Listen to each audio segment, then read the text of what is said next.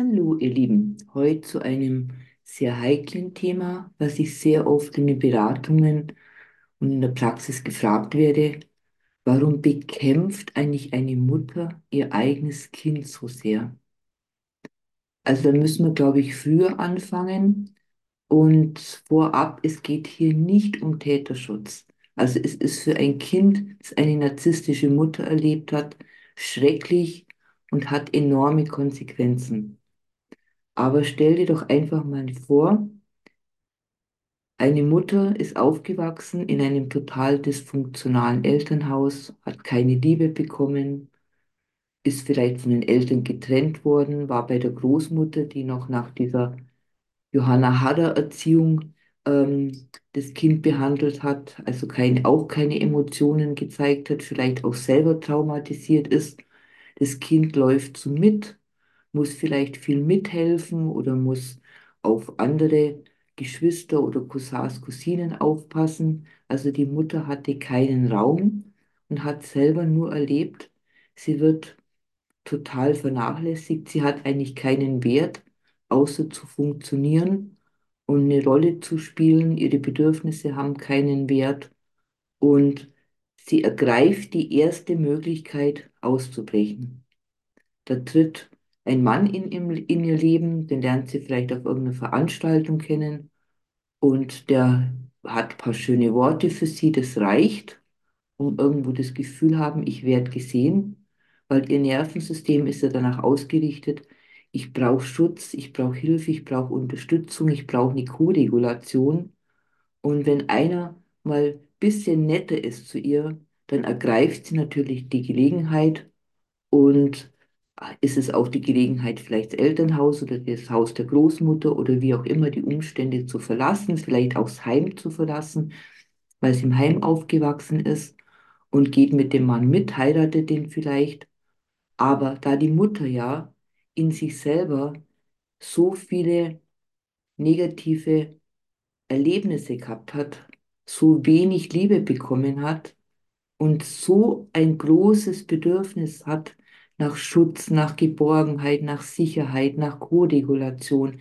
Ihr ganzes Nervensystem ist eigentlich in einem Zustand der Depression, des Hypertonus, des äh, Betäubtseins, des sich selber nicht wahrnehmen. Sie hat keinen Zugang zu ihrem Körper, also in diesem dorsalen Vagus, wie man das sagt. Und dann kommt da jemand und bietet ihr eine Hand an, aber im Endeffekt wiederholt sie aus ihrem Erleben heraus nicht die gleiche Situation. Und der Mann verhält sich nach kurzer Zeit genauso wie sie, wird vielleicht körperlich gewalttätig, ist emotional gewalttätig, zeichnet sich vielleicht selber aus durch narzisstische Züge, manipuliert sie, macht Gaslighting, schiebt sie weg, lockt sie dann wieder an. Und ein Mensch, der so tief verunsichert ist, ähm, hat natürlich überhaupt keine Chance, sich in dem Fall irgendwo zu regulieren. Und wir dürfen ja auch nicht vergessen, diese ganzes Wissen um die Traumatherapie, auch um die Polyvagaltheorie, das ist ja noch nicht so alt. Und wenn unsere Mütter jetzt vielleicht 60, 70, 80 sind, ähm, die hatten da gar keine Chance, das irgendwie zu erfahren. Und wie gesagt, es ist keine Entschuldigung, aber dass so ein Mensch, wenn der ein Kind bekommt, das Kind überhaupt nicht sehen kann, nicht spiegeln kann, das Kind vielleicht sogar als Bedrohung erlebt, da ist jetzt wieder jemand, für den sie funktionieren muss, für den sie da sein muss, wäre die eine Seite der Medaille, äh, der von ihr wieder was will, wo sie wieder keinen Raum hat. Es ist so, wenn man Kinder hat, ich weiß nicht, wer von euch Kinder hat, aber es ist so, die Zeit gehört dann den Kindern. Dann bekämpft sie vielleicht das Kind. Die andere Seite wäre, dass sie, das, dass sie denkt, endlich habe ich ein Wesen für mich und das liebt mich jetzt, weil Kinder lieben ja die Mütter, so steht schon in den Büchern und so wird es in der Gesellschaft gesagt. Und der gehört mir, die gehört mir. Und äh, mit, mit, die kann ich jetzt zu meinem machen. Äh, Den Jungen kann ich zu meinem Prinzen machen. Der hat mir zur Verfügung zu stehen. Der hat mir endlich die Liebe und Geborgenheit zu schenken, die mir mein Mann total verwehrt hat, die mir meine Eltern schon verwehrt haben. Und es läuft ja sehr unbewusst ab. So denkt ja die Frau nicht, sondern das ist ein automatisierter Prozess. Und der Junge wird dann vielleicht aufgefressen oder wird einfach total abgelehnt, weil er Junge ist. Alle Männer sind ja sowieso schlecht. Und bei der Tochter kann es so sein, dass sie vielleicht denkt, oh, um Gottes Willen, die wird das Gleiche erleben wie ich. Aber wie gesagt, das sind unbewusste Prozesse, die denkt nicht so die Mutter, sondern sie reagiert drauf. Sie merkt, da ist jetzt wieder ein Mädchen ähm, und die ist vielleicht ganz hübsch und jeder sagt dann die Verwandten und Bekannten, oh, ist die aber hübsch. Und die Mutter verliert wieder an Aufmerksamkeit, die sie noch nie hatte und die vermeintliche Aufmerksamkeit, die sie vielleicht kurz nach der Geburt hatte, oh Wahnsinn, was das eine Tochter, ähm, rückt auch wieder den Hintergrund. Dann geht sie vielleicht in Ko Konkurrenz mit der Tochter beneidet sie aus mehreren Gründen. Vielleicht, weil, weil sie sagt, die Tochter ist einerseits quasi, die lebt jetzt in einem, in einem Familienverband, auch wenn der dysfunktional ist. Trotzdem hat sie Mama, Papa. Die hat jetzt viele Möglichkeiten, die kann auf die Schule gehen, die kann was lernen. Sie selber hat ja vielleicht nur Grundschule machen dürfen oder Hauptschule, hat nichts lernen dürfen, ist ja dann gleich in die Ehe geraten. Und äh, da ist sie vielleicht eifersüchtig auf die Tochter, bekämpft sie dann dadurch. Und das sind so viele Faktoren, was da reinfallen. Und wir dürfen halt da auch nicht vergessen. Und die Tochter erlebt es wieder so, erlebt wieder keine Liebe, erlebt wieder, oder auch der Sohn, die erleben wieder nicht, ich werde meiner selbst geliebt, ich werde meiner selbst ähm, gesehen oder ich werde von klein auf abgelehnt, ich werde zutiefst beschämt, ich werde abgewertet, weil die Mutter gibt halt das weiter, was sie selber erlebt hat hat sie nicht anders gelernt. Ihre ganze Neurophysiologie ist da, danach ausgerichtet irgendwie. Kinder soll man sehen, aber nicht hören. Und das ist einfach das Schreckliche, was dann passiert, weil das einfach so eine transgenerationale Weitergabe ist von Traumata. Und wie geht es jetzt zu einem Kind, wo so aufwacht? Ja, im Endeffekt wiederholt sich alles wieder. Wenn das Kind dann auch irgendwie äh, so ausgeht, ich will eigentlich nur Schutz oder Koreaktion, äh, Koregulation, dann sucht vielleicht auch wieder den Retter oder die Retterin, die sie rausholt aus der Situation. Aber alles wiederholt sich wieder, weil das Nervensystem ist ja permanent darauf ausgerichtet, einfach, ich brauche endlich Schutz, ich brauche endlich Koregulation, dann ist da draußen ein starker Mann, der mir das verspricht oder eine starke, stabile Frau. Und erst nach zwei, drei Jahren stellt man fest, die ist ja genauso wie meine Mutter, der ist vom Verhalten her genau, äh, genauso wie meine Mutter und ich sitze wieder in der Falle.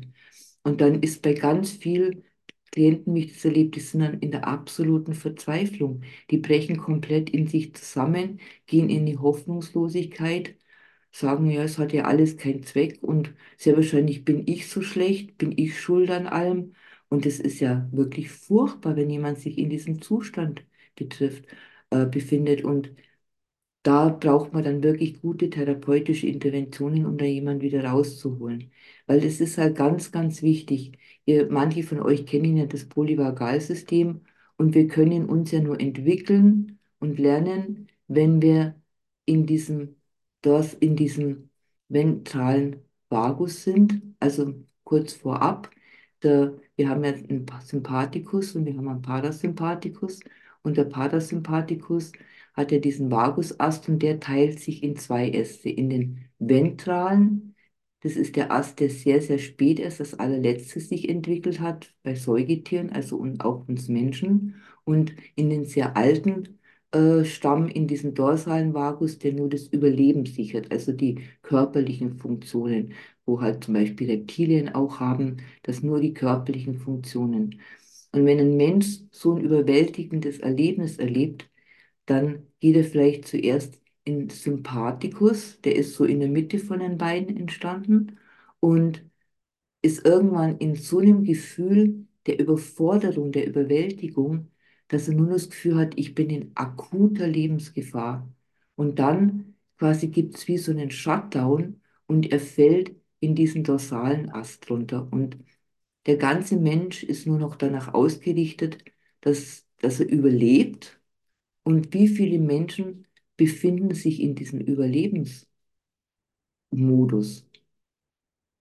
die völlig lethargisch sind, die sich benommen fühlen, die sich nicht mehr spüren können, die dann teilweise mal wieder so mit einem Bein dann in Kampfflucht gehen, sehr aggressiv sind oder viele Ängste haben, viele Panikattacken, weil sie in diesem dorsalen Vagus sozusagen stecken geblieben sind, da eingefroren sind, in Zeit und Raum. Also diese Seite steckt immer noch in dem Alter fest, wo das damals so schrecklich war. Und das ist einfach das Schwierige, weil da kommt einer alleine nicht raus. Da braucht es ganz viel Koregulation, viele Übungen, die es da gibt, dass man den Menschen ganz langsam da wieder rausholt aus diesem, weil dass er in diesen ventral-vagalen Bereich kommt, wieder in Lebensfluss zurückkommt, weil nur da ist es möglich zu handeln, sich zu verändern, neue Wege zu gehen, Entscheidungen zu treffen, in Bindung zu gehen, auch Selbstregulationstechniken anzuwenden, weil das kann man, wenn man das sozusagen da unten sitzt, kann man das nicht. Man kann sich dann nicht selber regulieren, weil man ist ja innerlich erstarrt, man ist ja im Todstellreflex sozusagen wie ein Tier, wo gejagt wird und sich totstellt. Und da können, kannst du dir oder könnt ihr euch sicher vorstellen, wie schwierig das ist, wenn ein Mensch sich in diesem State befindet, ähm, wie es dem geht. Also der fühlt nichts wirklich mehr, der fühlt sich total abgeschnitten, fühlt sich fremd in der Welt, fühlt sich alleingelassen, ist er ja auch. Und nur in dem mental-vagalen Bereich, der für Kommunikation, der für Mimik, der für Gestik, der für Augenkontakt, für liebevolle Spiegelung auch offen ist, ähm, ist bereit, was zu verändern oder was zu lernen. Und darum ist es so wichtig, und das mache ich auch ganz viel bei meinen Klienten, dass ich ihnen das erkläre. Natürlich ein Riesenkomplex, das kann ich ja hier jetzt auch nur kurz anschneiden, äh, was da wirklich passiert ist. Weil dann haben sie, verstehen sie auch, warum sind sie so, warum bin ich so, wie ich bin. Weil viele machen sich ja ungeheure Vorwürfe, wenn sie benommen sich fühlen, wenn sie Angst haben, in Kontakt zu gehen. Ja, ist doch normal. Kontakt bedeutet, ich werde wieder verletzt. Die sind ja sehr vulnerabel. Die sind sehr, sehr äh, weg von der Welt. Die, die trauen sich auch nicht kom zu kommunizieren, weil dieses eingefrorene, Anteil, das, das Kind vielleicht, wo damals so eingefroren ist, hat ja noch gar keine Sprache gehabt. Und es kommt alles so zusammen und darum ist es einfach, dauert es und ist es ein langer Prozess. Und gerade wenn dann jemand feststeckt in, in dysfunktionalen Beziehungen, ist es doch klar, dass der Mensch sich da ganz schwer nur lösen kann, weil er verliert ja den letzten Funken Halt. Also lieber bleibe ich irgendwo, wo, wo, wo ich ja kenne aus der Kindheit her und wo ich scheinbar ein bisschen Halt habe und es nur das ist, dass ich äh, quasi Nahrung habe oder ein Dach über dem Kopf habe, das ist ganz schwer für die Menschen da rauszukommen und das ist ein langer Prozess und habt da wirklich Verständnis für euch. Und wenn du selber das Gefühl hast, du sitzt da unten wirklich fest, dann such dir da wirklich gute Begleitung, die sich damit auskennen, auch mit dem Konzept, weil es ist ein Weg, aber es ist möglich, da rauszukommen und wieder zurück in den Lebensfluss zu kommen. Und so vererbt sich das halt über Generationen weiter und äh, darum macht es oft gar keinen Sinn, den Müttern einen Vorwurf zu machen, auch wenn sie die Ursache sind. Aber sie wissen es oft auch nicht besser.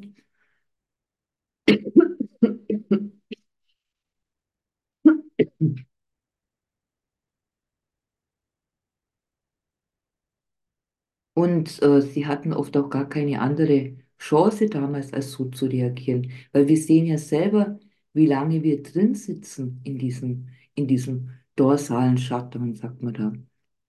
Wo wir nur funktionieren und nur überleben, aber nicht leben. Und äh, natürlich kann man sagen, die Eltern hätten auch was tun können. Ja, wäre schön gewesen aber haben sie nicht getan, aus welchen Gründen auch immer, weil es das Wissen noch nicht gegeben hat, weil es die Therapiemöglichkeiten nicht gegeben hat. Und es ist furchtbar schrecklich, keine Frage. Weil wenn du in diesen dorsalen Vagus gestürzt bist, dann war das Erleben enorm schrecklich. Du warst in Lebensgefahr. Dein Nervensystem hat signalisiert, ich bin in Lebensgefahr. Und dann hast du noch quasi die bessere Lösung gewählt. Du bist nicht psychotisch geworden, du bist nicht gestorben, sondern du bist in diesen Traumastrudel geraten und hast einfach dissoziiert und diese Seiten eingefroren, um einigermaßen im, im, im Leben weiterleben zu können. Und das ist kein schöner Zustand. Klar, manchmal kommt man vielleicht mit so einem Fuß ein bisschen raus und dann spürt man wieder Wut, aber viele spüren ja auch gar keine Wut. Da überflutet zuerst die Trauer wieder, aber das ist schon ein Weg bisschen raus, weil wir müssen quasi über die Aktivierung vom Sympathikus wieder den Weg dann finden in diesen ventralen, sozialen Ast des Nervensystems, wo wir wieder in Bindung gehen können. Und ganz wichtig in diesen ganzen Prozessen, wenn du da in diesem Shutdown sitzt, ist Koregulation. Weil als Kind hat weder deine Mutter noch du gelernt, ich kann mich, sel ich, ich kann mich selber regulieren. Ihr seid nicht koreguliert worden. Es war keiner da, der euch in den Arm genommen hat und euch getröstet hat, euch gesagt hat, ja, das war zwar jetzt nicht so gut, was du gemacht hast, aber ich habe dich trotzdem lieb.